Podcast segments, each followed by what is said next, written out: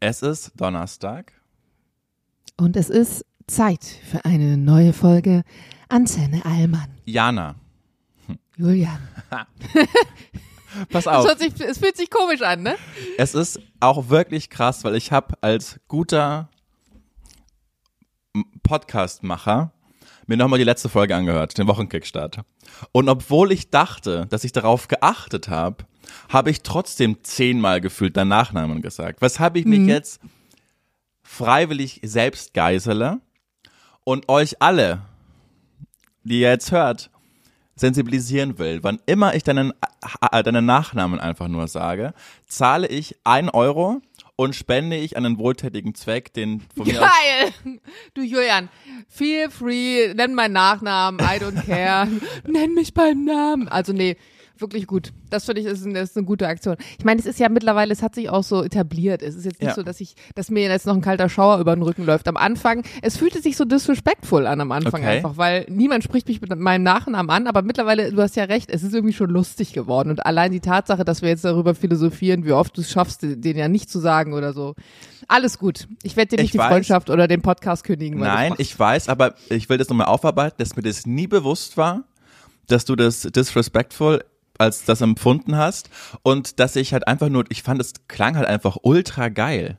Also ich mag halt deinen Nachnamen einfach sehr gerne. Es kann und, wirklich sein, dass man selber das nicht fühlt. Ne? Wie Genau. du meintest, Hutter, Hutter, Hutter hört sich komisch an. ja, und mit dem Moment, wo du es mir aber gesagt hast, dann bin ich ja so, okay, nein, das ist, da ist ein Barrier und ich will das, ich will das einhalten und ich will nicht, dass du dich doof fühlst in meiner Gegenwart und deshalb achte ich jetzt konsequent darauf, dass ich nur noch deinen Nachnamen zu dir sagen werde und wenn mir dann nur der Nachname Nur noch meinen rausrutscht, Nachnamen, du meinst meinen Vornamen. sondern noch deinen Vornamen, und wenn mir dein Nachname rausrutscht, dann jedes Mal ein Euro und am Ende des Jahres äh, ziehen wir dann Bilanz.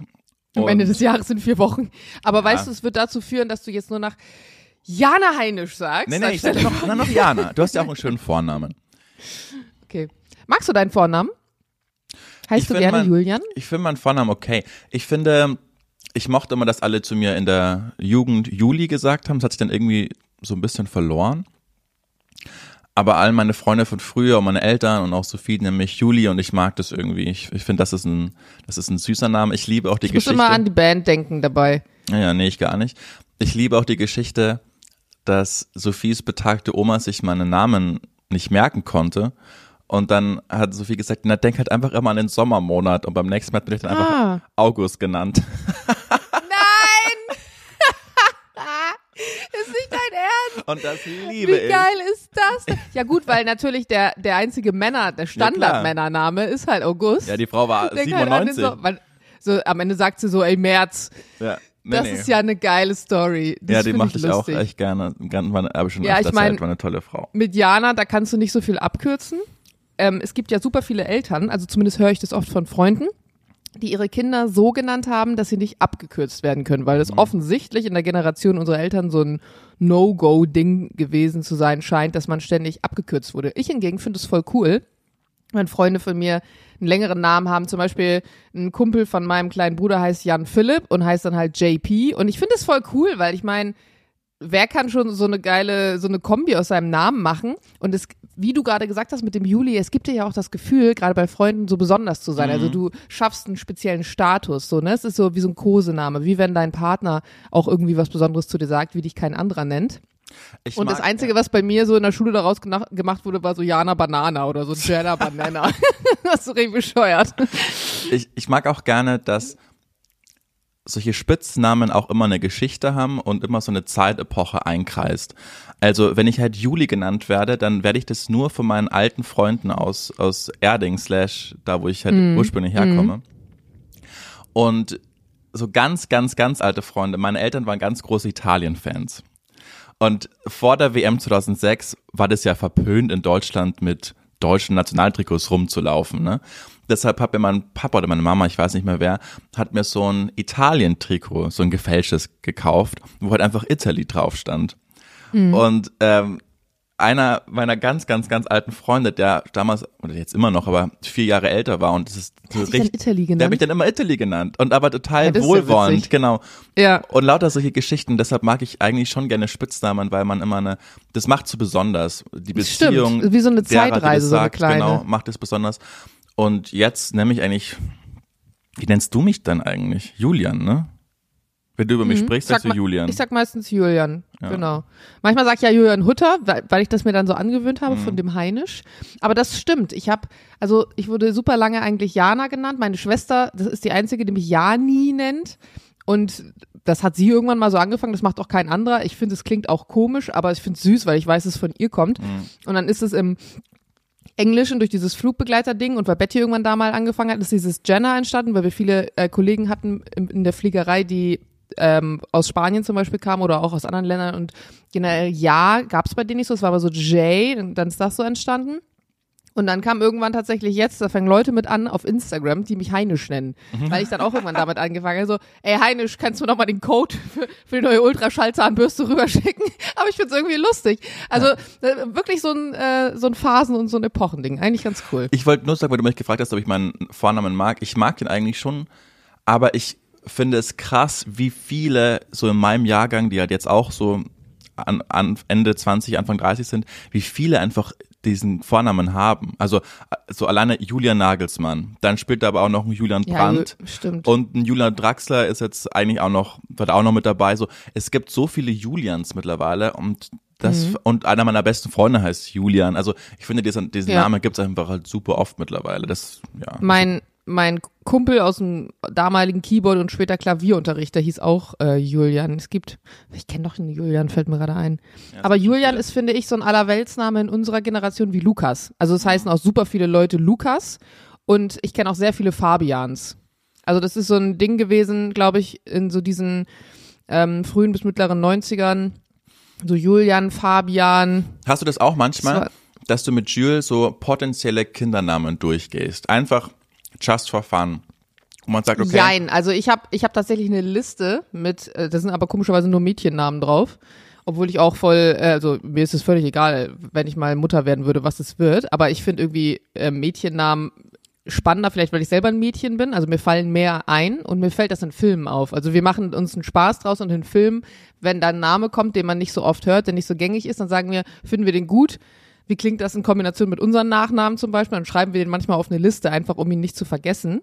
Aber da ist jetzt wenig, ich sag mal, Ernsthaftigkeit dahinter. Also wir, wir planen jetzt nicht aktiv irgendeinen Kindernamen oder so. Das machen wir auch nicht, aber man geht so Namen durch.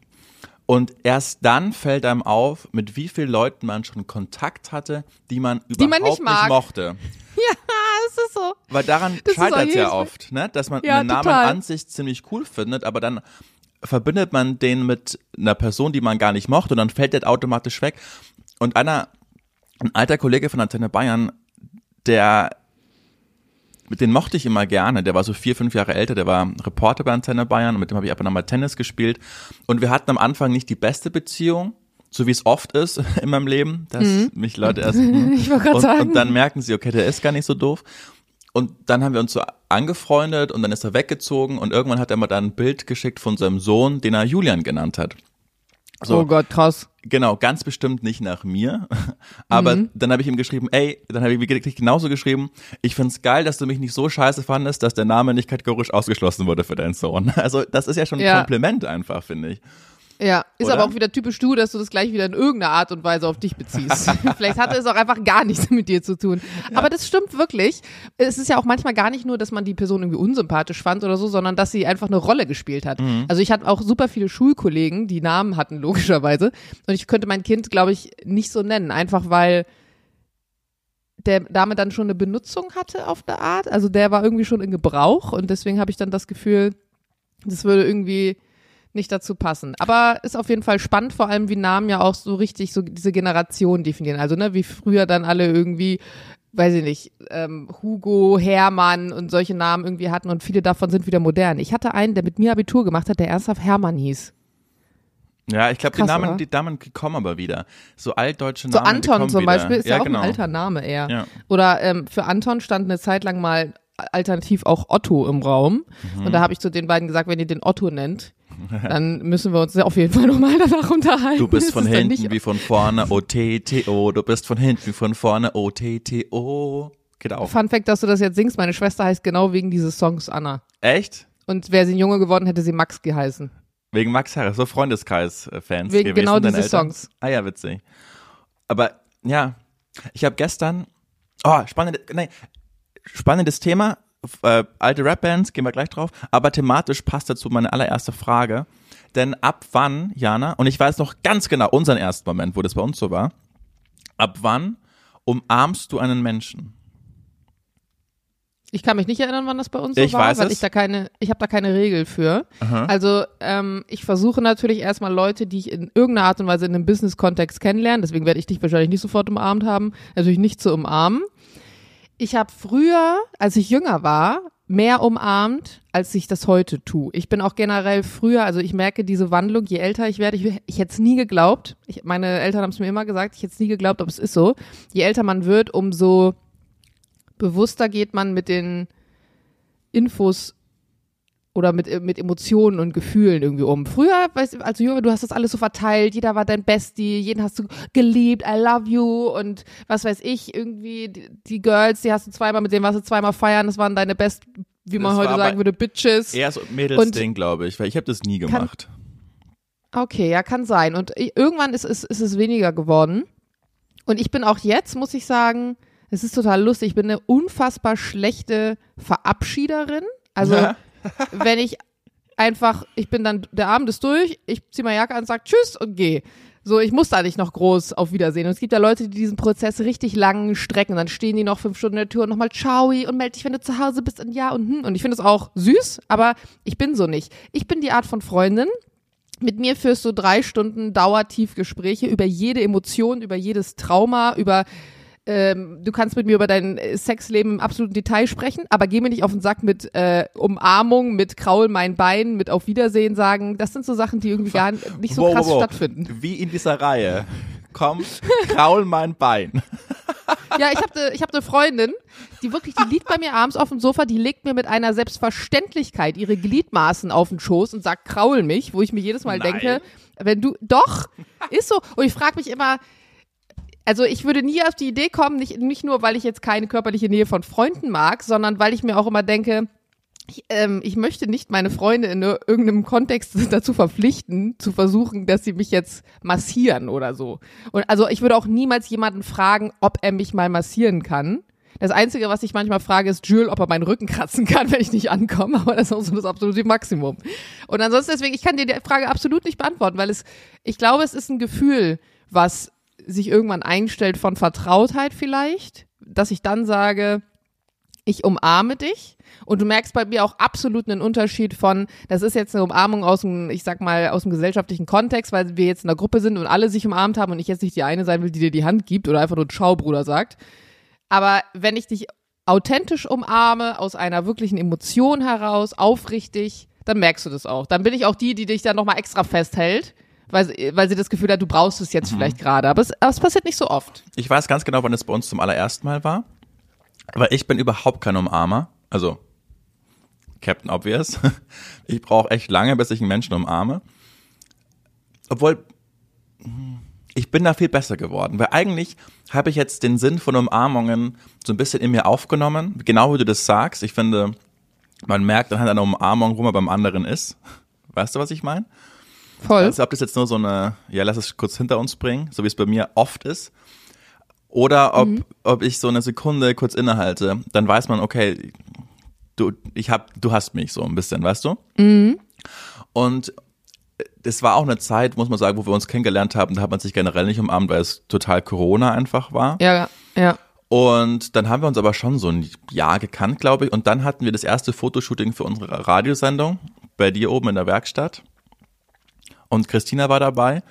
Und dann stand ich da so wie so ein, wie so ein, wie so ein Labrador, der kurz drauf ist, rein zu dürfen. Und ich wusste nicht, wo bin ich jetzt, wo seid ihr? Aber ich habe irgendwie, ich habe mich schon gefreut auf den Tag.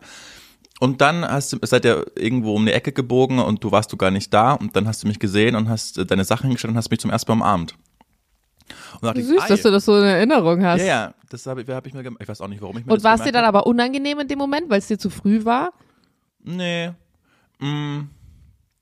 Ich hätte, ich, also sag mal so, ich hätte noch warten können mit, mit der Umarmung, denke ich. aber es war so, ja, okay, dann lass es das jetzt tun. So. Das ist sowieso eine Dating-Phase, wenn der eine so super horny ist, ah ja, komm, lass hinter uns bringen, den Scheiß, egal. Nein, genau. ja, aber lustig. Krass, dass du es in der, ich hätte das, ich hätte dir das absolut nicht sagen Mhm. können, wann das gewesen ist. Und zum Beispiel, das, ich, ich finde, das ist ein ganz, äh, ganz spannendes Thema, auch für die Selbstreflexion, weil die zwei Jungs bei meinem Fußball-Podcast, die unsere Redaktion bilden, äh, Luca und, und Nils. Grüße sind- gehen raus. Genau, die sind ein Tick jünger als ich, super professionell. Also ich habe am Anfang gedacht, die sind echt, als ich nur mit denen telefoniert habe, als es so losging mit, okay, ne? Dachtest du, sie sind zehn Jahre älter als sie eigentlich Genau, sind? dachte, und dann war ich richtig erschrocken, als ich gemerkt habe, die sind 26, 27. Und da haben wir uns zweimal getroffen und das, war, das hat so krass geweibt. Also wir waren uns so sympathisch, dass wir uns dann schon beim zweiten Mal so richtig herzlich umarmt haben. Einfach meinten, ey, so Bock auf das Projekt und mit euch, es wird, es wird toll und ich freue mich so richtig. Und da habe ich zu mir, oh krass, ich habe mal zum zweiten Mal gesehen und den habe ich so richtig umarmt. Und da habe ich so, was, was ist denn Oh. mit mir auf einmal los? Also das ist so ganz, ich weiß auch nicht, woran man kommt, mein Umarmungs, ein innerer Umarmungskompass das festmacht. Aber manchmal Leute, die kenne ich seit Flo zum Beispiel, mein Chef, den, den kenne ich seit dreieinhalb Jahren und ich mag den total gerne. aber, Aber, du würdest ihn nie umarmen. aber ich ja. würde ihn jetzt nicht umarmen. Obwohl, ob ich, Ich ihn glaube, mag und alles. Weißt du, was ich meine?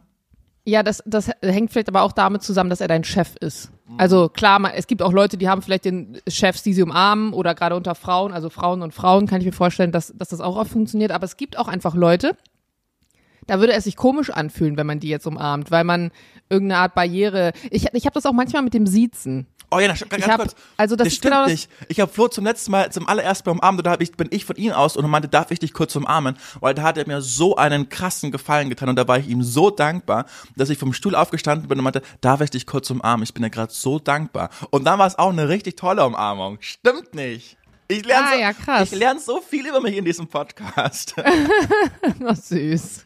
Ja, aber ich finde, das ist genau wie mit dem Siezen. Wenn du jemanden hast, den du super lange siehst oder manchmal auch mit dem Vornamen ansprichst, aber trotzdem siehst, dann auf einmal zu einem Du überzugehen, ist doch irgendwie super seltsam, oder? Mhm. Das fühlt sich ganz komisch an die ersten Male. Gerade wenn das wirklich eine lange Phase war, in der man eine Person gesiezt hat. Und ich finde auch manchmal, man muss auch nicht immer jeden sofort duzen. Ich mag eigentlich die Kombi Vornamen sagen und siezen zu, zu, zu manchen Menschen. Finde ich eigentlich, finde ich eigentlich ganz schön. Eine Sache, die ich ähm, kurz erzählen will, das ist mein Highlight, das ist eigentlich auch ganz, eine ganz große Überleitung.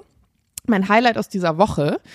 Und zwar hatte ich gestern kurz Besuch von meiner kleinen Mitarbeiterin, von meiner PA, Paula, liebe Grüße.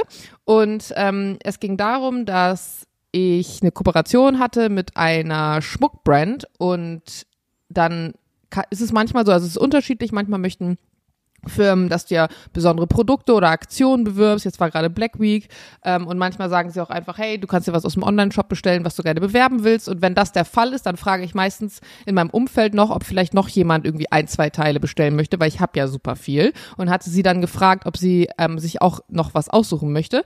Und die beiden Artikel, die sie dann ausgesucht hat, das war ein Ring und ein Armband. Das war dann bei mir zu Hause. Dann habe ich äh, mit ihr einen Termin ausgemacht, dass sie das abholen kommt. Ihre Uni ist auch hier in der Nähe. Und dann kam sie und hatte dann gestern so eine wunderschöne kleine rote Papiertüte dabei.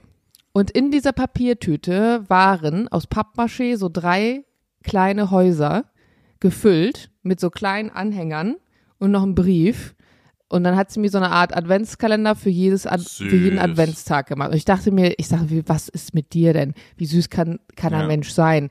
Wirklich, da dachte ich mir, okay, Heinisch, ich meine, ich habe nie Führungs, äh, Personal in dem Sinne gelernt. Ganz ich war mal kurz. Kabinenleitung, Ich aber ich kann nicht so viel falsch machen. Ich halte es für Folter, wenn du deinen eigenen Nachnamen einfach zu dir selbst sagst und ich ihn nicht sagen darf. Das ist ja total unfair. Habe ich das jetzt gerade Ja. gesagt? Jetzt ist es mir schon nicht mehr aufgefallen.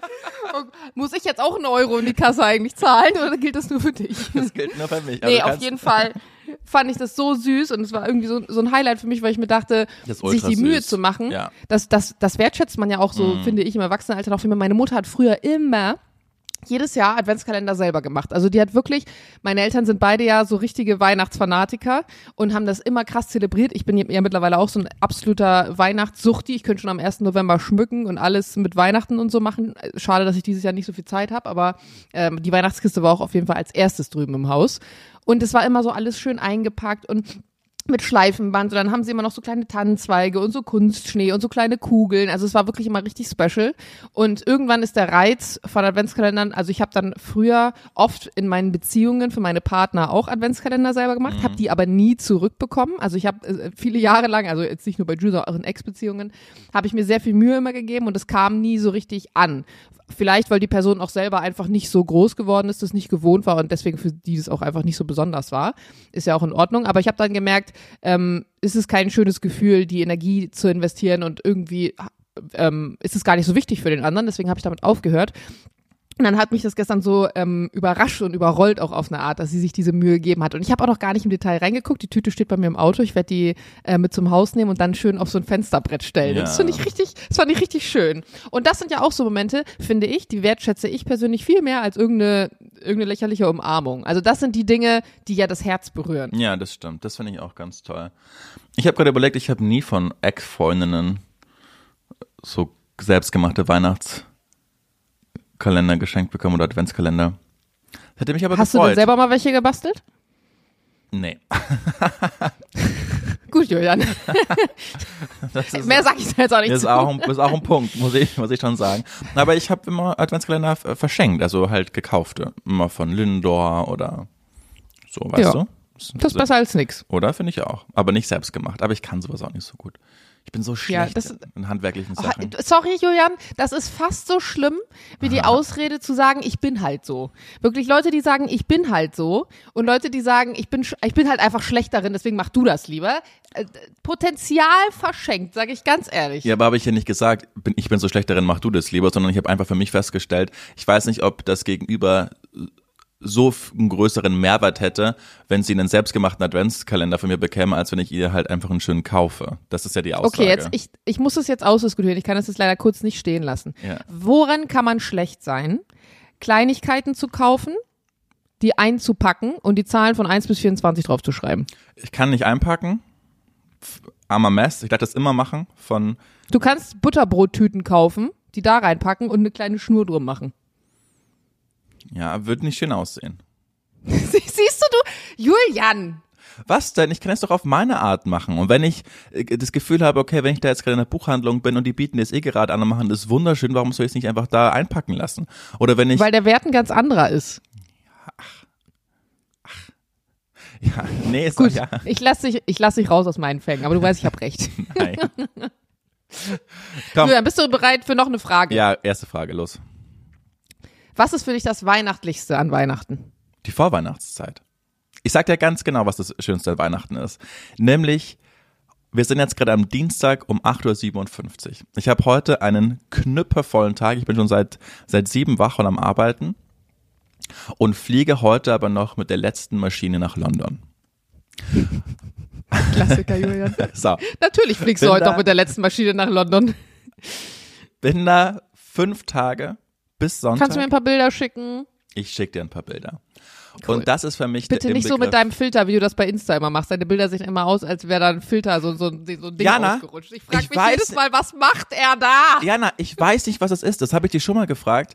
Bei mir, ich habe die App auch schon gelöscht und wieder runtergeladen. Ich weiß nicht, was das ist, aber ich, ich lade die Story hoch oder das Bild hoch und dann, ich leg da keinen Filter drüber und dann ist es so vergrisselt.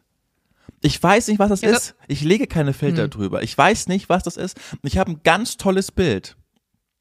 Und dann poste ich das und, und dann ist es dann, dann macht man auf Upload und dann schaut man drei Minuten später hin und oder erkennt das Aber ich meine nicht das kaum mehr. Grisselige, sondern ich meine, dass die, dass die Farben zum Beispiel, also ich weiß, du hast letztens ein Bild mit Busa und Sophie gepostet, da, Genau. stand, da standen sie so an der Straße. Das war kein Filter drauf. Das hat es einfach schlecht okay. hochgeladen. Und das das macht ja- mich wahnsinnig, weil die Bilder sind oft so schön. Und dann denke ich mir, boah, ist ein tolles Bild. Dann poste ich das, äh, ja, äh, Handy in die Jackentasche, ich schaue fünf Minuten später wieder drauf und dann sehe ich, das schaut ganz anders aus.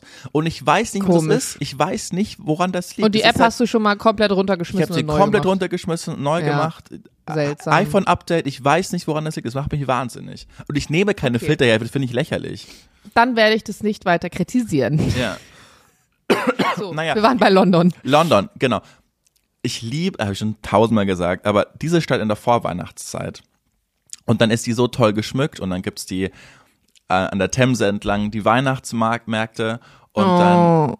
Genau, und dann kauft man da so Lichterspiele ein und den stellt man, und dann weiß man, wo man die genau in der Wohnung hinstellt und dann geht man ins Theater und zieht sich schön an und geht in die, geht einfach in eine Weihnachtsvorstellung von Sherlock Holmes meets ähm, Hercule Poirot. Also wie geil ist diese ist die Theaterweihnachtsvorstellung, die wir uns ähm, nicht so die Klassiker wie äh, Schwanensee und Co. Nein, Samstag anschauen. Also Agatha Christie meets ähm, Sir Arthur Benning Cole, hieß der so der Autor von Sherlock Holmes. Naja, ist einfach so ein tolles Theaterstück. Und, und dann schauen wir uns tatsächlich Liebe im Hotelzimmer an und bestellen uns ein Club-Sandwich, weil wir das immer so machen, weil der Film in London spielt und weil wir das dann da anschauen. Das ist für ich mich. Sehe euch richtig so als altes Paar. Ja. Das diese Dinge immer noch machen so. Ihr das, seid ja jetzt schon so Sachen immer wieder machen, Tradition haben, so ja. miteinander. So. Genau. Das ist was Schönes. Das, das ist richtig schön. Das ist für mich Weihnachten. Weihnachten an sich ist mittlerweile, in, man ist verheiratet, Sophie kommt aus einer Patchwork-Familie. Oma und Opa will einen sehen, die Eltern wollen einen sehen. Man ist so krass gestresst. Also man versucht es jedem recht zu machen, aber. Ist so. Also mein Weihnachten wird dieses Jahr von Berlin nach Bremen am Tag 1. Ja. Von Bremen nach Magdeburg an Tag 2. Von Magdeburg nach genau. Bremen an Tag 3 und von Bremen wieder nach Berlin ja. an Tag 4. Und dann ist man nur zu dann kommt man irgendwann nach Hause, ist komplett gestresst, denkt, okay, das war jetzt Weihnachten. Dann arbeitet man ja. nochmal zwei Tage, dann kommt und dann Silvester und dann ist, geht's eh schon wieder weiter. Das stimmt eigentlich. Genau. Also wir werden dieses Jahr, ich muss das kurz einstreuen, aber du kannst gleich zu Ende machen. Ja. Wir werden dieses Jahr das erste Mal über Silvester weg sein. Also ich weiß, das machen eigentlich super viele in meinem Alter, aber ich habe es bis jetzt noch nie geschafft. Wir werden das erste Mal mit Freunden in Skiurlaub fahren über Silvester, über Neujahr. Cool. Und ich bin so gespannt, wie das wird, weil das das erste Mal für mich ist, dass ich jetzt nicht irgendwie so drei Tage vor Silvester, was machen wir eigentlich dieses Jahr Silvester? Ja, lass mal Raclette machen und bei uns zu Hause treffen, so wie man es irgendwie jetzt die letzten Jahre gemacht hat. Mhm. Deswegen äh, super spannend. Ähm, ja, also Weihnachten ist für dich London zur Weihnachtszeit. Generell, jetzt will ich wieder viel schimpfen, weil ich was im Mund habe. Generell die Vorweihnachtszeit ist für mich die schönste. Aber was genau? Also was ist, was ist, was ist das Weihnachtlichste daran? Also wenn ich zum Beispiel sagen würde, für, was ist für mich Weihnachten? Vor allem alles, was mit Tanne zu tun hat. Tanne ist für mich, klar, voll das Klischee, aber ich könnte überall Tannenkränze hinstellen, Tannengirlanden um meine äh, neue Treppe wickeln, die ich jetzt bald habe. Lichterketten ist auch was krass Weihnachtliches irgendwie für mich. Also so, so Kleinkram, solche Dinge. Für mich ist, für mich ist zum Beispiel Lebkuchen null weihnachtlich, weil ich esse es kaum. Ja, für mich ist es, jetzt die Zeit fängt es gerade an. Ich meine, jetzt wird um vier schon dunkel. Wie krass ist das bitte?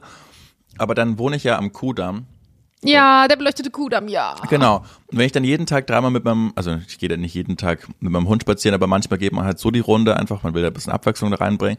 Und dann ist das so schön beleuchtet. Und dann weiß ich, am Breitscheidplatz ist der, ist der Weihnachtsmarkt. Oder bei dir im Schloss oben ist der Weihnachtsmarkt. Und man, mhm. man geht dann spontan nach der Arbeit dahin und trinkt einen Glühwein. Und es wird kalt und ich weiß ja noch im letzten Jahr die Geschichte, der erzähle ich jetzt doch mal, weil das ist so eine krasse Weihnachtsgeschichte. Und da wollte ich mit dir auch über das eine Thema sprechen. Geil, das, ist der perfekte, die perfekte Brücke. Also. Die Brücke wird übrigens nicht mehr perfekt, wenn man sagt, dass die perfekte Brücke ist. Ja, ja, Jana. Boah, das würde ich fast deinen Nachnamen sagen. Hab's mal mit deinem Ja gerettet.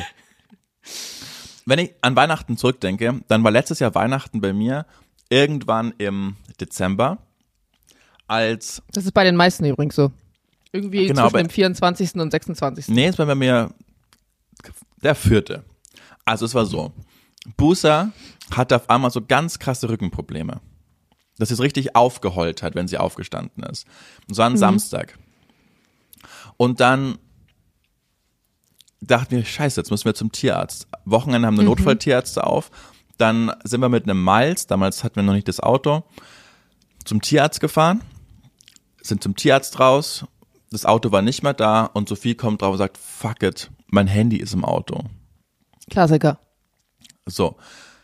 Dann sind wir nach Hause, haben das Handy gesperrt, haben meine Nummer als Notfallkontakt. Ist echt geil bei Apple, muss man schon sagen. Also, dass wenn das verloren oder gestohlen ist, dann kann man das einfach deaktivieren. Das heißt, der Gefundene kann nichts mit diesem Handy machen, außer die Nummer anzurufen, die man sieht, wenn man den Bildschirm antippt. Da steht, hallo, dieses Handy ist verloren, bitte rufen Sie diese Nummer an.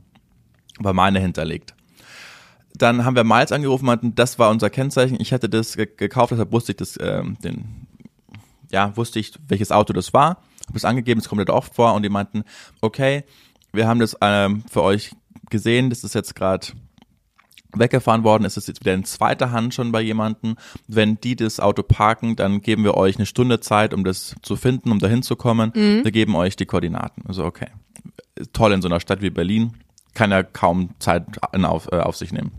Das ist wie mit Jules damals und dem Waffengurt, den wir im Auto hatten, weißt ja, du das noch? Ja, ja, äh, ja. Ja. So, dann hat es wirklich, ich glaube, die haben, glaube ich, einen Umzug mit diesem Auto gemacht, weil es hat mehrere Stunden gedauert, bis Miles dann angerufen hat und meinte, passt auf, das Auto ist jetzt abgestellt und zwar hinterm Kudamm und hat uns, haben uns die Koordinaten geschickt. Wir dachten, wie geil ist das denn? Damals haben wir auch schon da in der Nähe gewohnt und haben da nur zehn Minuten zu hin, dahin gebraucht. Dem Hund ging es schlagartig besser. Ein richtiger Dramahund, so mit Ich glaube, du hast das schon mal erzählt. ich weiß, dass ich schon mal erzählt habe. Ja, ja. Aber es ist trotzdem eine tolle Weihnachtsgeschichte. Und dann laufen wir zu diesem Auto hin, was so zehn Minuten gedauert hat, sind da ungefähr beim Kudamm und durchsuchen das ganze Auto, aber finden das Handy nicht. Und ich war so, scheiße, ja gut, dann, dann ist es geklaut, dann ist es jetzt einfach weg. Mit dem Zuschlagen der Tür, mit dem sich eingestehen, dass man dem ganzen Tag heute geopfert hat, um ein Handy nachzujagen, das jetzt einfach weg ist, ruft mich Sophie an. Also ihr Handy. Ihr Handy. Und ich ran und sage, ja, und so, hey, hier ist so und so, es tut mir so leid, dass ich mich jetzt erst melde. Ich arbeite bei Prada am Kudamm, ich habe jetzt Dienstschluss. Ich habe es vorher nicht geschafft, ich weiß nicht, wo sie sind, aber vielleicht könnten sie jetzt zum Kudamm kommen, dann kann ich ihnen das Handy übergeben. Und in dieser Riesenstadt, in dieser vier Millionen Stadt, wo man teilweise zwei Stunden braucht, um von A nach B zu kommen und immer noch in derselben Stadt zu sein, war der einfach fußläufig drei Minuten entfernt. In diesem Moment fängt es zu schneien an. Der erste Schnee, auch der erste Schnee für unseren Hund, völlig durchströmt von, von Endorphin, gehen wir dann zu diesem Prada Store, wo dieser fucking good-looking Guy auf uns einfach wartet, wie, wie so aus dem Film einfach mit seinem Prada-Outfit und sagt, und wir so, es tut uns, haben Sie so vielen Dank, dürfen wir uns irgendwie erkenntlich zeigen, können Sie uns Ihre Nummer geben, würde uns, und dann, nein, ist so eine Selbstverständlichkeit, ich habe es jetzt erst geschafft, anzurufen, weil so viel Stress heute im Laden war, bitte nehmt das Handy und, und habt einfach einen guten Tag. Und dann waren wir so, das gibt es nicht, was für eine krasse Geschichte. Dann hat's wie gesagt, zum Stein angefangen und dann sind wir da durch die Bleibtreustraße gegangen und dann war das so ein, so ein, so ein wie wie es in Berlin oft vorkommt, so ein Mini-Mini-Laden, der draußen. Wie so kam eine, er denn an das Handy, der, der, wenn er hat bei Prada arbeitet? der, der ist vom Tierladen, wo er gewohnt hat, zum Kudamm eben gefahren und hat dann da eben das Handy gesehen. Er war ja der Erste und der Es Zweite. lag auf dem Fußboden. Es lag genau, es lag in der Ab- Ablage. Also das konnte er nicht Okay. übersehen, genau. Und dann sind wir in dieses kleine, kleine Lokal da gegangen und die draußen so eine Glühweinbar super süß dekoriert haben und aufgestellt haben. Und wir haben dann da den ersten Glühwein des Jahres getrunken. Es hat geschneit. Sophie hatte ihr Handy wieder. Und am Abend ist dann irgendwie so ein toller Film gelaufen. Also das war so, Ja. das, das war letztes Jahr Weihnachten für mich, weil das so, da hat alles zusammengepasst. Und was danach gekommen ist, oder was, das ist, war mir völlig egal. Aber letztes Jahr hatten wir auch ein tolles Weihnachten, weil wir zum ersten Mal in Berlin alleine waren, war auch cool. Aber es war, es war trotzdem, das war so für mich, daran denke ich, wenn ich an Weihnachten zum Beispiel im letzten Jahr denke. Weißt du, ich meine? Es sind so kleine Momente Ja. in der Vorweihnachtszeit manchmal. Voll. Schöne Story. Vor allem hätte jemand anders das Auto gemietet. Du weißt halt nicht, was mit dem Handy irgendwie Genau, passiert wäre, ob ja. er das genauso zurückgegeben hätte und so. Das ist wirklich absolut schöne Story. Ich hatte gestern auch eine schöne Story, die gleichzeitig aber ein bisschen traurig ist. Mhm. Und zwar war ich im Haus noch, habe ein bisschen ähm, grundiert und da rumgebaut und und war es so 19 Uhr. Irgendwann ist es ja auch dunkel, man ist dann auch fertig, nachdem man da irgendwie acht Stunden steht und macht. Und dann habe ich, ähm, bin ich gerade so, habe gerade so abgeschlossen und dann schickt Lukas mir auf einmal. Wir haben immer nur so eine sehr spezielle Kommunikation, die ist nämlich auf das absolute Minimum reduziert. Schickt mir einfach so zehn Bilder von alten Möbeln, also so richtig alte Möbel, aber tolle alte Möbel. Und ich dann nur so, wo? Und er dann so, hat mir den Namen eines ähm, Kumpels von ihm genannt, der auch lustigerweise hier bei uns in der Ecke wohnt und meinte, er räumt gerade eine Wohnung ähm, von Nachbarn aus und hat mir dann die Nummer geschickt. Und dann habe ich ihm geschrieben, dem Kumpel, und meinte so, ja, ja, da hier, Lukas Nachbarin, und ich habe die äh, Fotos gesehen und ich hätte Interesse an diesem und jenem. Und dann sagt er, ja, äh, komm kurz vorbei. Ich so, ja, ich bin gerade doch beim Haus und ähm, was willst du denn überhaupt dafür haben? Und dann sagt er, du eigentlich gar nichts, ich, ähm, beziehungsweise ich weiß gar nicht, was ich dafür will. Ich räume die Wohnung für unseren Nachbarn aus, weil wir da einziehen werden. Und ich so, okay, ähm, ja, du, also ich brauche eine ungefähre Hausnummer, weil da war zum Beispiel auch eine Wanduhr dabei, die ich toll fand. Und wenn die Wanduhr jetzt 5000 Euro gekostet hätte, weil es gibt ja so alte Wanduhren, die wirklich sehr teuer sind, dann wäre ich aber nicht hingefahren, weil dann hätte ich gewusst, okay, das äh, passt jetzt gerade gar nicht in mein Budget. Und dann sagt er so, ja, ich will mich da gar nicht dran bereichern. Ich habe auch nichts von dem. Geld, sondern das, das Geld bekommt die Person. Nee, nicht verstorben. Ähm, aber sonst komm einfach vorbei und guck und dann gehen wir eben zusammen hoch. Ich also vom Haus hier ähm, zu uns zu Hause in Kiez gefahren, ähm, schnell darüber gegangen. Und das ist die Wohnung eines alten Mannes, der ähm, jetzt ins Heim musste. Und ich habe das letztens halt schon erlebt bei Freunden, die mir meinen neuen Garderobenständer fürs Haus geschenkt haben. So einen alten Messing-Garderobenständer mit so Schnörkeln, so, so ganz altes Ding, weil sie die das Haus von ihrer Oma leergeräumt haben, die halt ins Heim muss. Und ich finde einfach den Gedanken so krass, dass ich jetzt gerade so mit um die 30 in das Haus ziehe, was wir uns irgendwie jetzt ba- bauen beziehungsweise so gestalten, wie wir das möchten, die, die Möbel da reinstellen, so wie wir das möchten und dass irgendwann vielleicht Menschen kommen, die das leer räumen, weil ich vielleicht entmündigt bin oder Jules ist dann gestorben oder was auch immer, weil bei dem alten Mann ist es halt auch so, seine Frau ist wohl gestorben letztes Jahr und er hat halt jeden Lebenswillen und Mut irgendwie verloren und es ging halt ganz schnell bergab, wie es dann so ist. Und die Nachbarn in diesem Haus haben diesen Mann aber wohl gepflegt, weil es keine Pflegekraft irgendwie gab. Die Kinder waren weit weg, was auch immer. Und er konnte mir halt so viele Details nennen, also der Kumpel von Lukas, dass ich irgendwann gesagt habe, woher weißt du denn das alles? Und dann war zum Beispiel das so in der, in der Wohnung, es, das sah aus wie ein Antiquitätenladen, wirklich. Da waren Möbel drin, Julian, du kannst dir das nicht vorstellen. Da, ich hätte am liebsten jedes einzelne Teil mitgenommen, weil das solche krassen Teile waren. Und überall klebten halt so Namensschilder schon drauf von halt Freunden oder Bekannten, die halt gesagt haben, ich nehme das. Und lustigerweise stand halt auf allen Teilen, die ich geil fand, immer der Name Timo. Und ich dann so, sag mal, wer ist eigentlich dieser Timo? Der hat einen verdammt guten Geschmack, weil der hat hier irgendwie jedes Teil, was ich gerade, was mir, und er so, ja, Timo, ähm, der hat ihn auch mit gepflegt. Das ist einer der Nachbarn. Ich so, hä, wie, ihr als Nachbarn, ihr habt den, den alten Mann gepflegt? Und er so, na ja, du kannst ihn ja nicht alleine dann in seinen Exkrementen im Bett liegen lassen und so. Und ich so, ja, aber das, dafür gibt's ja Pflegekräfte oder eigentlich Stellen, die sich kümmern müssen. Und er so, na ja, das war halt Nachbar Not und wir sind halt dann eingesprungen. Das fand ich irgendwie so berührend, weil das würde nicht jeder machen Nee. Gerade in so einer großen Stadt wie Berlin. Und man sagt ja dann häufig so, oh ja, Großstadt, alles so anonym, aber ich zum Beispiel habe hier im Haus ganz andere Erfahrungen gemacht oder auch jetzt dieses Beispiel. Und dann bin ich, ähm, dann hab, bin ich also durch die Wohnung gegangen und habe mir ein paar Sachen angeguckt und ein paar Sachen fand ich auch schön und wir haben dann gesagt, wir quatschen einfach nochmal. Und beim Rausgehen hing an der Tür so ein altes Schwarz-Weiß-Foto und das habe ich mir angeschaut und das ist einfach dieser Mann in so einer Uniform noch von früher, also der muss wirklich alt, alt gewesen sein, mit seiner Frau. Also wie früher halt diese Hochzeitsbilder waren, aber die Männer haben Krieg. ja dann oft ihre Uniform halt getragen, so, ne?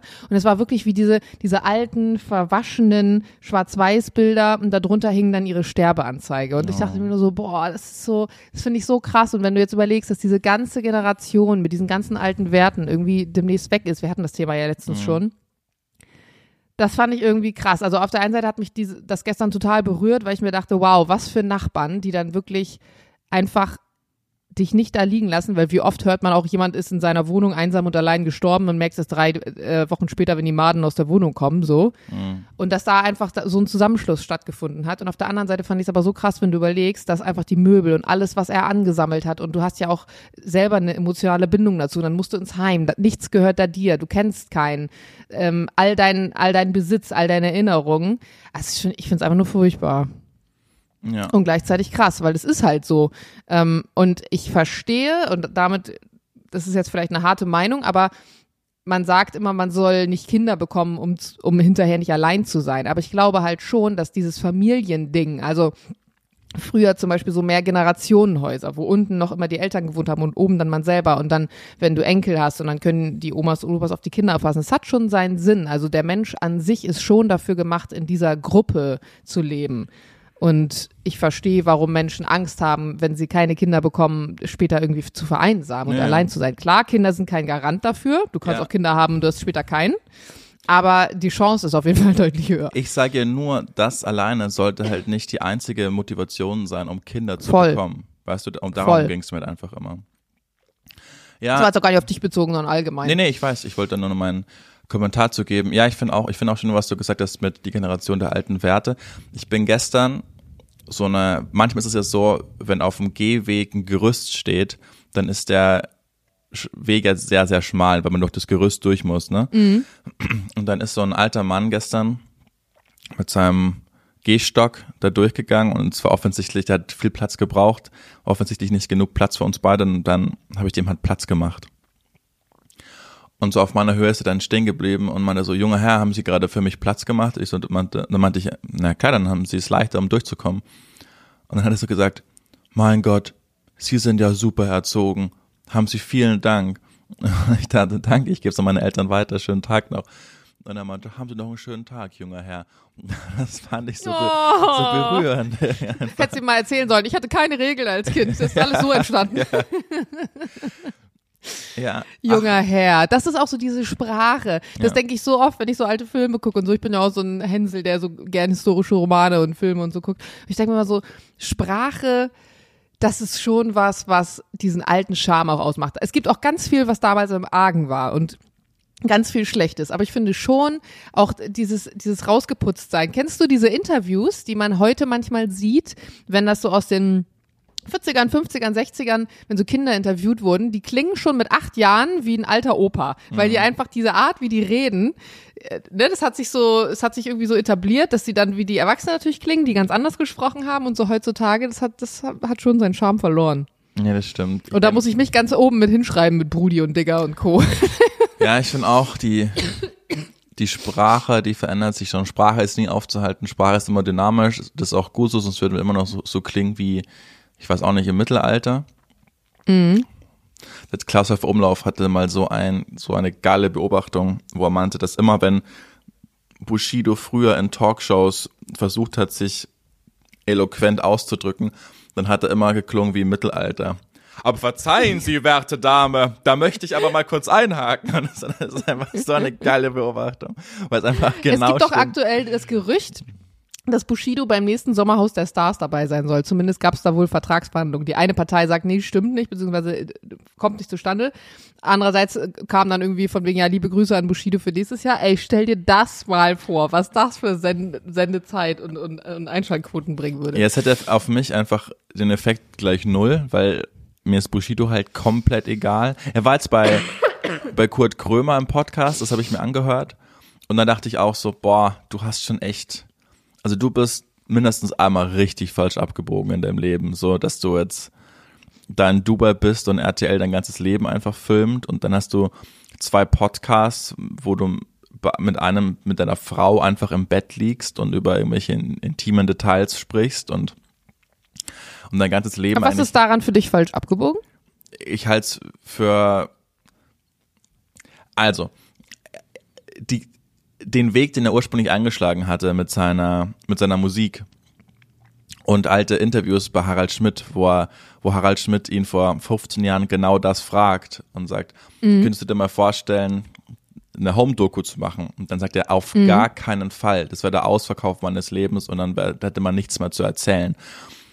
Genau die Person ist 15 Jahre später dabei, das Leben auszuverkaufen, sein eigenes, nämlich jedes Detail zu teilen, wirklich jedes Detail. Und und die Kinder und ich find's immer doof, wenn man, wenn Kinder damit reingezogen werden, obwohl die nicht eigens handeln, also die werden nicht geblurrt oder sonst was, sondern die, die sieht man ganz klar im Bild. Und vermutlich werden die jetzt auch schon aufgebaut, um dann so die Legacy einfach weiterzutragen. Und da, naja, braucht man nicht sagen, so der hat halt, die Geschichte ist ja, dass der bei Agro Berlin war in einem Vertrag, da war er unglücklich, wollte raus, hat dann Arafat Abu Chaka beauftragt, ihn da rauszuboxen im wörtlichsten Sinne. Und ab da war der einfach Geisel dieses Abu Chaka Clans. Und hat dann, also der hat, das meine ich mit falsch abgebogen, der ist immer für das dann eingetreten, was er abgelehnt hat. Hat dann in Songs böse, böse hart gegen Polizei und Staat geschossen, beleidigt, nur um dann ein paar Jahre später, als er meinte, okay, das ist doch nicht mehr so geil, im Abu Chaka Clan zu sein. Person, ich weiß ja noch, als ich ihn hier gesehen habe mit Julian Reichelt im Café und draußen der, die Polizei einfach stand, um, den, um das Café zu sichern, durfte er ohne Polizeischutz nicht mehr aus der Tür rausgehen. Weil er als Zeuge da ausgesagt hat in diesem Prozess. Also das ist so alles, wofür er immer eingestanden hat, hat er danach um 180 Grad eingerissen und das finde ich einfach im wörtlichsten Sinne falsch abgebogen. Also dann hast du ja gar keine Prinzipien, außer opportun zu sein. Mhm. Ich, also das Kinderargument unterschreibe ich zu 100 Prozent. Bei den anderen Dingen habe ich halt auch den Gedanken, dass Lebensrealitäten sich ändern und niemand dieselben Werte, glaube ich, sein ganzes Leben lang zu 100 Prozent vertritt, sondern in dem Moment, wo du dann in einer Situation bist, in, dem, in der du feststellst, krass, das, was ich damals gesagt habe, trifft jetzt nicht mehr zu, 15 Jahre mhm. später. Oder aber, den, aber, ähm, aber ganz kurz, aber wichtiger Punkt, aber verschuldet durch eigenes Handeln. Also ich bin, ich bin ganz klar bei dir, Ansichten dürfen oder müssen sich immer auf den Prüfstand gestellt werden und dürfen sich immer ändern. Also Sachen, die ich vor zehn Jahren gesagt habe, würde ich vermutlich heute nicht mehr unterschreiben, aber weil mich eigenes Denken oder eigene Beobachtungen oder weil die Gesellschaft auch äh, Dinge verändert haben. Aber ich habe mich nicht selbst in die Lage hineinmanövriert, dass ich vor zehn Jahren gesagt habe, ich würde, keine Ahnung, fiktives Beispiel, äh, niemals, ich würde meinem ganzen Leben niemals mit jemandem, der bei Germany's Next Topmodel war, einen Podcast machen. Und dann mache ich ihn aber, weil, weil das gerade für mich so ist, dass ähm, keine Ahnung, mir fällt kein gutes Beispiel ein, dass ich eine mit Louis Klamroth gemacht habe und der hat mich vor die Tür gesetzt und das war mein einziges Überleben mhm. und dann biedere ich mich dir an. Aber ich finde, das ist eigentlich ein gutes Beispiel, weil ich glaube schon, dass du ein Typ gewesen wärst, der gesagt hätte, nee, mit einer Influencerin, warum sollte ich mit der einen Podcast machen? Erstmal so, du hättest dich vielleicht nicht öffentlich ins Fernsehen gestellt und das gesagt, liegt aber auch daran, dass keine Sau Interesse an deiner Person in der Öffentlichkeit hat. Ja. Und wenn du dann jemand bist, der ja sein Geld verdient, damit krasse Meinungen zu, also ne, hör dir die Songtexte an, es geht ja immer um das Extreme. Das heißt, du musst ja immer das Extreme mit einer, mit einer Art Filter verstehen, wenn du so willst, weil er ist ja trotzdem durch diese Person der Öffentlichkeit jemand, der ganz viel sagt und macht einfach nur aufgrund der Wirksamkeit. Also wenn er sich dann dahinstellt und sagt, ich würde das niemals machen, dann ist es ja genau das gleiche, wie wenn du sagst, ich knall die Bullen ab und bla bla bla. Natürlich rennt er jetzt nicht hier ins zehnte Präsidium mit seiner Knarre und knallt die ab, weil es ist irgendwie auch dieses vielleicht auch Fragezeichen künstlerische. Das heißt, wenn er sich dann in so eine Show setzt und bei Raab oder sonst was irgendwie was erzählt, dann ist es ja immer trotzdem Vermarktung. Und natürlich kann er als Gangster-Rapper oder was auch immer sich nicht dahinsetzen und sagen, ja, Polizei macht eigentlich einen guten Dienst und ich bin auch darauf angewiesen, weil hinter mir ist vielleicht ein Clan her, sondern er wird sich dahinsetzen und sagen, was für eine Scheiße. In dem Moment, wo aber seine äh, diese Realität des Künstlers sich irgendwie verändert und er feststellt, krass, jetzt bin ich doch drauf angewiesen, weil ich in der und meine Familie vielleicht äh, bedroht werde in der Situation bin. Klar ist das kein geiles Gefühl, dann zu sagen, ups, jetzt äh, bräuchte ich es dann doch mal.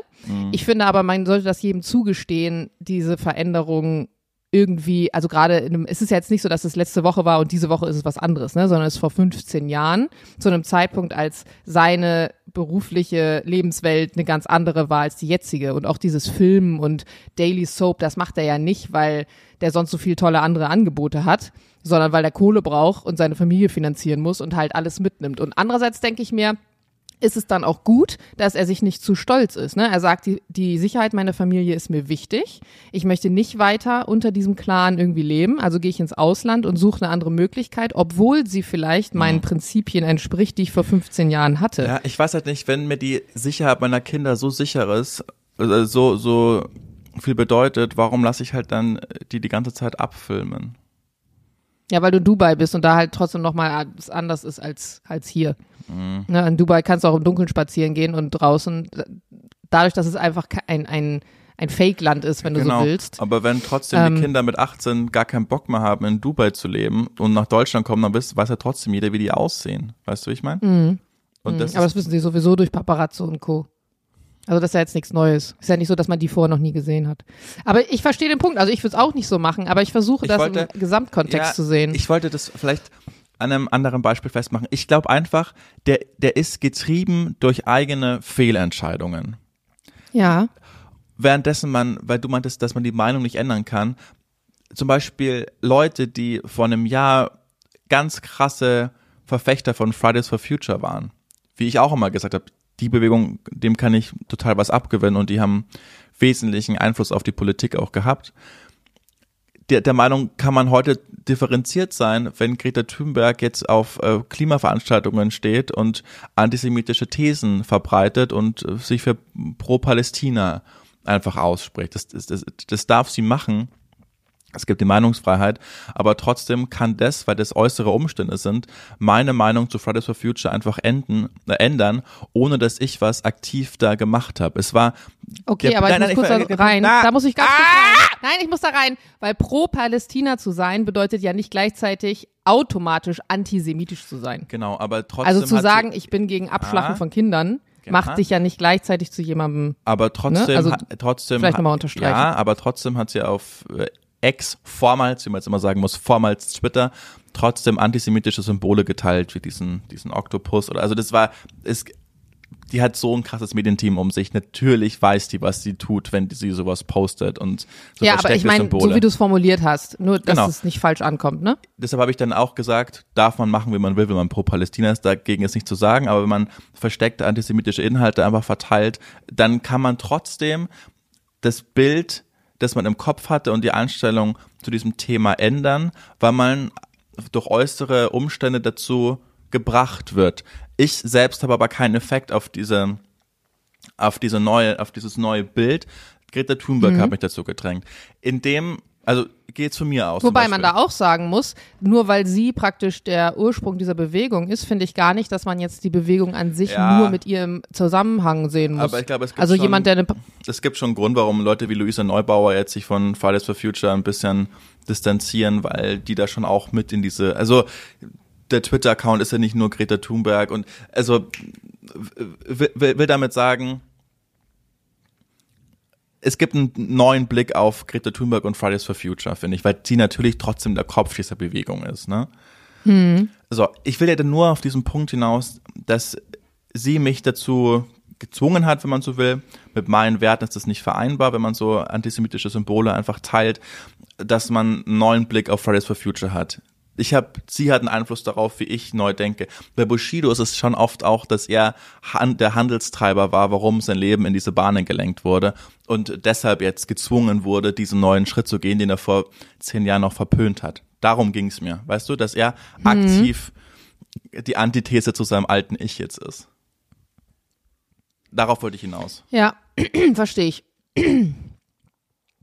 Ich denke mir auch mit diesen ganzen Debatten, ich finde es immer ganz wichtig, irgendwie sich, sich eine eigene Meinung zu bilden. Hast du bestimmt, aber auch so dieses Jahr Luisa Neubauer. So, also was ist denn deine Meinung dazu, unabhängig jetzt davon, wie sich eine Luisa Neubauer verhält oder wie sich eine Greta Thunberg verhält? Also kann man das Ganze nicht für sich selbst stehend werten, ohne jetzt zu gucken, was sagen die und deswegen sa sage ich das jetzt auch. Weißt du, was ich meine? Also was Fridays for Future erreicht hat oder auch nicht erreicht hat, das ist angetrieben worden durch das, was, was eine Greta Thunberg losgelöst Absolut. hat.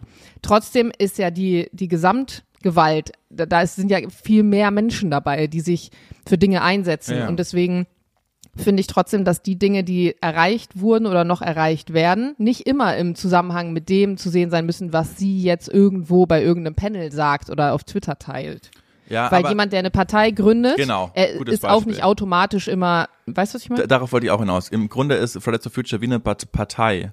Und Parteien Genau. entwickeln äh, dynamisch, Eigendynamiken. genau, dynamisch einfach neue neue Punkte, neue Agendapunkte und mit manchen ist man halt konform, mit manchen nicht und ab einem gewissen Zeitpunkt, bestes Beispiel die, die AfD, wo die, die, die Gründungsmitglieder, ich glaube kein einziges, außer vielleicht Gauland, äh, ist noch mehr dabei, weil auf dem Weg haben die halt einfach viele Leute bewusster dann auch verloren. Übrigens, Alter, ist das ein gruseliges Video von Höcke auf dem Pegida, bei der Pegida-Demonstration, wo er so ganz ruhig, wie Hitler schon fast spricht, sagt, wenn es, wenn der Ernstfall eintritt, schaut euch an. Deutsche erkennen Deutsche. So, boah, der, der versucht ja schon gar nicht mehr, das einfach zu verstecken. Und der Typ könnte einfach Ministerpräsident im nächsten Jahr von Thüringen werden. Das ist so. Das Traurige ist ja, er muss es auch nicht. Genau, weil, exakt, muss er äh, gar nicht mehr. Niemand, die Drucksituation, also es, äh, du hast ja nicht das Gefühl, dass es irgendein, ich weiß gar nicht, so ein Überwachungs, also irgendjemand, der dafür sorgt, dass es nicht passiert. Ja. Er weiß ja ganz genau, es passiert nichts. Also ich hoffe ganz arg, dass uns, wenn ihr Tendenzen habt, diese Partei zu wählen, dann schreibt mir mal. Lass es sein. Genau, können wir mal ein bisschen darüber mal quatschen und ich hoffe, dass ich da euch auf eine gute Seite ziehen kann oder Jana genauso. Jana, wir äh, beenden jetzt diese Folge mit etwas Schönem. Was Bittersweetem. Unsere, Ähm, Weihnachtsfilmempfehlung. nein, und Ich habe drei Weihnachtsfilme geguckt und ich muss sagen, zwei davon waren beschissen und ich möchte euch kurz warnen, dass ihr Okay. nicht eure Zeit verschwendet. ja, sag mal schnell. Der erste Weihnachtsfilm war der Film Best Christmas Ever und es ist gleichzeitig der worst Christmas Film ever, Mhm. weil ich wirklich die ganze Zeit gefragt habe, was das für Dialoge sind, wer diese Storyline geschrieben hat, welche von den Schauspielenden sich Film? nicht zwischenzeitlich gefragt haben. Ja, ist äh, bei, bei, bei Netflix, Okay. glaube ich, war der drin. Ähm, äh, es geht eigentlich darum, dass irgendwie eine Family kleben bleibt bei ehemaligen Schulkollegen, die angeblich das perfekte Leben führen und dann ähm, feststellen, warum sie da irgendwie neidisch drauf sind und also aber wirklich so schlecht geschrieben und so, ah, nee, also ganz, ganz grausiger Film, 21 der Lebenszeit verloren und dann Christmas Wedding Planner. Es gibt um Mädel, wirklich, das Ganze hat so ein, so ein bisschen so Vibe wie von Gossip Girl und sie, ähm, ist, das versteht man auch nicht, sie ist eigentlich Wedding Plannerin, aber gleichzeitig plant sie ihre erste Hochzeit und die ist dann von ihrer Cousine und die Cousine, ähm, da, da kommt, taucht dann ein Ex-Freund auf, der Privatdetektiv ist und dann irgendwie den neuen Freund überwacht und am Ende heiraten die nicht, aber dann heiratet die Wedding-Plannerin den Ex-Freund. Also, Das ist ja ist strange. wirklich so, so schlecht. Und da gab es zum Beispiel eine Szene, das nervt mich so, seitdem ich ähm, selber mal in so ein paar Filmproduktionen mitgewirkt habe, da sehe ich so Dinge, die ich normalerweise nicht sehen würde. Zum Beispiel der Koch, da ist so eine Szene mit so einem Koch, guckt so auf seine Armbanduhr und in Wahrheit hat er aber gar keine Uhr um. Also du, du merkst, er, er wollte das so wegspielen und hat einfach irgendwas anderes gemacht und dachte sich, ich mach so einen Move und dachte, er ist nicht im Bild, aber er war im Bild und vorne rechts und du siehst einfach, er guckt so auf sein nacktes Handgelenk. das ist so geil. So, und dann haben wir zum dritten, der dritte Versuch, da haben wir was geschaut, was schön war. Und zwar heißt der Familie Klaus oder Family Claus. Und da gibt's auch drei Teile von. Und das war so ein richtig schöner Film, wie man das von früher kannte, mit toller Orchestermusik, mit schöner Lichtstimmung, ist natürlich auch wie so oft dann ähm, eine eine ähm, na, holländische Produktion. Die haben ja generell so ein, so ein schönes Gefühl für so, für so Weihnachtsthemen und so solche Sachen. Und da gibt's drei Teile von und den fand ich sehr gut. Aber die anderen beiden, spart euch Lebenszeit, guckt sie nicht. So, jetzt die Frage der Fragen. Die größte Fernsehsendung unserer Kindheit wird jetzt am Samstag zum letzten Mal endaufgeführt. Oh Gott, welche ist es? Wetten das. Ach so, das war nicht die größte meiner Kindheit. Meine größte war Sandmännchen. Mit Helene Fischer, mit Sharon David, für die jungen Leute, mit Take That, mit Bastian Schweinsteiger und äh, Anna Ivanovic, seiner Frau. Witzig, das sind die ganzen Aussortierten, die nichts mehr zu sagen haben. Ich meine, wann hast du zuletzt was von Helene Fischer gehört? Nachdem ihr Stern so aufgegangen ist. Ne, nachdem Oder von Take That oder von Schweinsteigers. Jetzt mal ehrlich, das sind alles die Aussortierten. Aber Sharon David und Helene Aber es Fischer. passt ja zur Sendung. Hallo. Genau, es passt zur Sendung. Wirst du es schauen? Nee. Okay. Aus dem ganz einfachen Grund, dass ich gar kein Free TV mehr krass äh, schaue. Und aus dem anderen Grund, dass ich auch deutlich Besseres zu tun habe. Und Wetten, das war auch nie so. Ich habe das mal geguckt zwischendurch. Ich, ich muss auch sagen, ich, den Gottschalk, ich kann den irgendwie nicht mehr sehen. Wir Äh, sind hier in heute in der Stadthalle. Ja. Hallo. Weiß ich nicht, ist nicht mehr meine Sendung. Na gut. Ich finde, manchmal muss man auch Sachen dann einfach, also klar, Legende und äh, ich hätte auch gern den Domino Day wieder und all solche Dinge, aber man muss auch Dinge einfach mal loslassen können. Und Let äh, it go. das, das, äh, Let it Ja. go. Wie nennen das ist so ein Fall, in dem ich denke, lass es doch, lass doch mal los, Na Tommy, lass es doch mal gut sein. Jana, Ich finde auch Leute unsympathisch, die sich immer in so, ähm, in so Promi-Trennungen öffentlich einmischen. Der hat sich ja jetzt da bei Pocher und so nochmal reingehakt und wie viele Leute sich dazu jetzt äußern. Also wir äußern uns ja auch, aber ich bin auch keine Person der Öffentlichkeit in dem Sinne, dass ich irgendwelche Interviews gebe über dieses Thema. Und das finde ich immer unsympathisch. Also finde ich immer jemand, der sich in so Trennungen so rein und da dann so Interviews gibt von, ah nee, da, nee, weiß nicht. Tut nichts zum Guten bei. Dann nennen wir die Folge Lass los. Oder let it flow. Ja, lass los, ist okay. Okay. Schön. Jana, ich weiß nicht, ob ich heute einen Euro zahlen muss. Wär's dir aufgefallen? Ich, ich auch nicht, aber das schreiben dir dann die Leute, die, die hoffentlich Ja. eine Strichliste geführt haben. Und ansonsten müssen wir jetzt ganz kurz nochmal quatschen, wann wir, wann wir aufnehmen. Ich tendiere dazu, weil ich am Sonntag mit der wieder letzten Maschine nach Berlin komme und es dann vermutlich elf wird. Ich weiß nicht, ob du dann noch, noch wach bist, ob wir da aufnehmen wollen Oh, da oder habe ich, glaube ich, wahrscheinlich nicht so Bock. Genau. Dann möchtest du also am Wochenende nicht aufnehmen, sondern lieber am Montag. Montag gleich in der Früh. Gut, ich schreib's mir hier rein. Gut.